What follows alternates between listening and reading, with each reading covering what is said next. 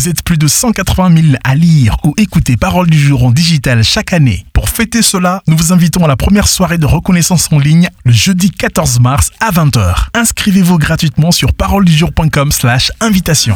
Parole du jour, chaque jour un mot d'encouragement avec Bob et des Bigas. Ils étaient faibles et devinrent forts. Ils furent redoutables à la guerre. Hébreux 11, verset 34. De l'échec au succès, partie 1. Bonjour à tous. L'auteur de l'Épître aux Hébreux a dit Le temps me manquerait pour parler de Gédéon, Barak, Samson, Jephthé, David, Samuel, ainsi que des prophètes. Ils étaient faibles et devinrent forts. Ils furent redoutables à la guerre et repoussèrent des armées étrangères. Versets 32 à 34. Les plus grandes réussites de la Bible concernent des gens qui ont lutté contre des faiblesses et des défauts. Ils étaient englués dans la défaite, mais par la grâce de Dieu, ils ont surmonté tous les obstacles. Le thème dominant de la Bible est la résurrection, c'est-à-dire le fait de se relever. Question. Si vous ne pouvez pas éviter l'échec et que vous n'êtes pas censé y céder ou le laisser influencer votre pensée, comment le gérez-vous? Tout d'abord, changez d'attitude.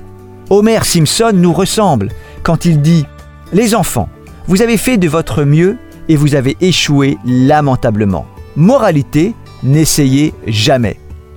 Quelle belle philosophie de rater. Dans un autre épisode, il plaisante. Essayer est le premier pas vers l'échec.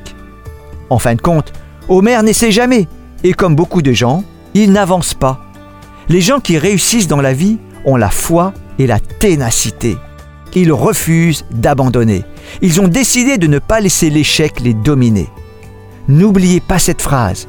Ils étaient faibles et devinrent forts. Vous pouvez commencer faible, mais par la grâce de Dieu, devenir fort. Vous pouvez renaître des cendres de l'échec, atteindre vos objectifs et vivre la vie que Dieu veut. Sa parole l'affirme. Recevez la brochure Parole du jour chez vous en vous abonnant gratuitement sur paroledujour.com ou sur l'application Parole du jour.